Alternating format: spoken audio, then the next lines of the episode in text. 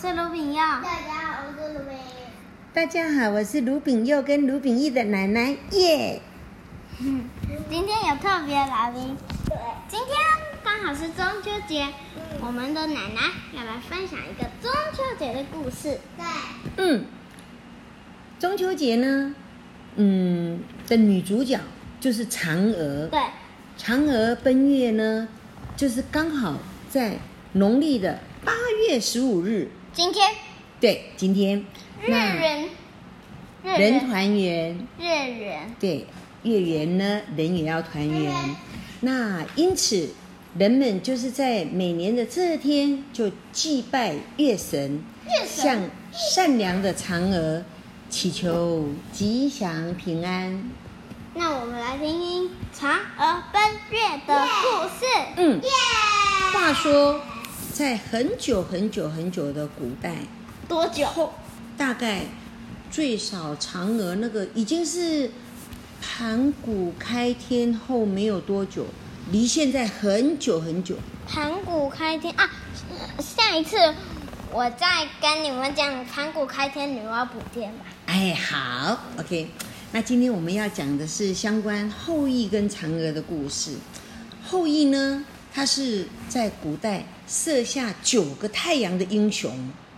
那嫦娥呢，是天仙一般的美女，而且很美很美，已经叫做超级无敌的美丽。嗯，而且呢，她又很善良娴熟。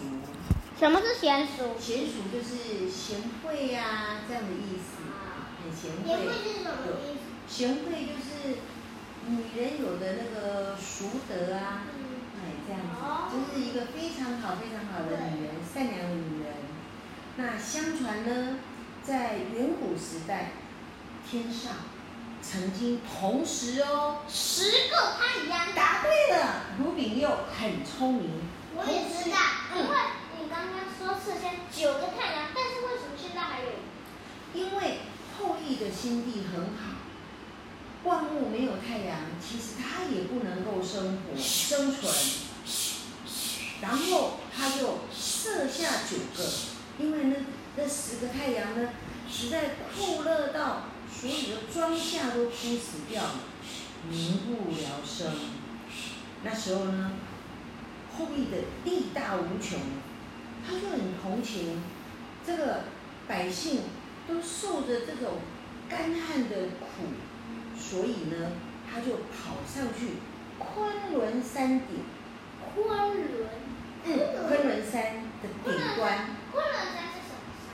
昆仑山是中国的几座的那个高山之一。现在还有吗？有，还有，还中国几座的最高的山。倒不是最高的，最高的可能是在中国的，很可能是圣母峰吧，不太确定，但不是昆仑山。那现在的山音最高的应该是象山。那是台北。我们讲的是中国，因为这个故事呢，它是源自于我们中国古代的流传。那中国昆仑山是中国的几大高山之一。不是最高，但是已经是高山之一了。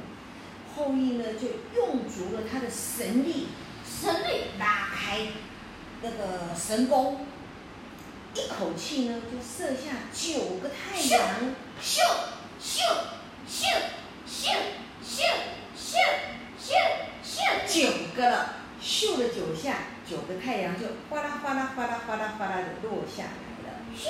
好了，咻后羿呢就下了一个很，后羿呢就下了一个很严格的命令，就命令留在天空中的那个剩下的那个唯一的太阳，跟他说：“你呢要按时的日出而生，日落而下。”什么是日出而生，日落而？日出就是早上太阳，你就要出来。就要升起来，升上天空去。那日落而下，就是太阳你呢，晚上时候要下来。哎，到了傍晚以后就要就要下来了。然后呢？然后呢？因为他这样子造福了人类，造福了百姓，所以就得到了百姓的尊敬跟爱戴。这样子不就变成国王？对，所以。后来呢，后羿真的成为了国王，然后呢，登上王位以后的他呢，却变得居功自傲。什么是鞠躬自啊？鞠躬就是鞠躬，就是借着我有功劳，自己就很骄傲起来了。哈哈哈！对对，就是这样子。他就是哈哈哈，我登上王位了，然后呢，就越来越狂妄，然后也放纵，狂妄自在。对，狂妄还放纵自己，骄奢淫逸，就变成了一个。暴虐百姓的暴君，然后呢，他就命令全国的百姓要去帮他找仙丹。什么仙丹？就是听说王母娘娘那边有两颗仙丹。两颗。嗯，两颗。吃第一颗的时候会不老，吃第二颗的时候会不死。所以呢。他就命令百姓去帮他找回来仙丹，找回来，找来仙丹。后来真的让后羿得到了两颗仙丹。哦，嗯，可是那王母娘娘住在哪里？王母娘娘住在那什么山呢？昆仑山吗？好像是，不是，他那个不是昆仑山，他那个山好像要经过。火山、悬崖、峭壁，还有连羽毛都不能浮起来的落水，就是很很艰辛才能走得到的一座山。哦，嗯，王母娘娘住在那里，然后就真的找到了这个仙丹了。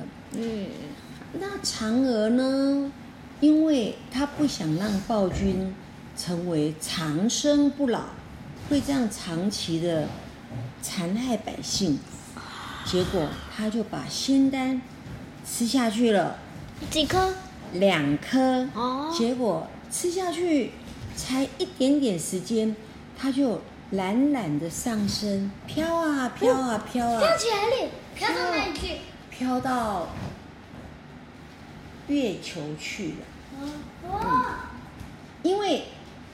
嫦娥心想：“我把我国王，就是他的夫君嘛，我把我国王，把我夫君的仙丹吃掉了。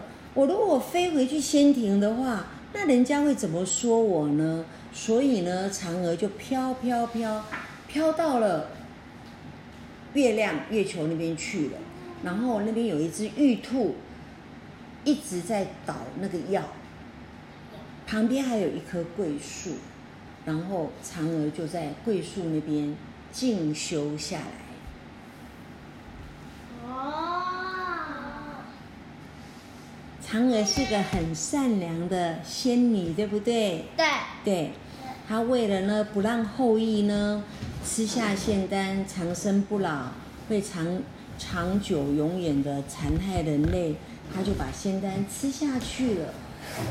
嗯。那你，那你觉得？那你觉得那个桂树是怎样？桂树。下一个故事再。桂树，那它是有一个吴刚吴刚伐桂的一个传说。这个故事呢，我们下次再来分享。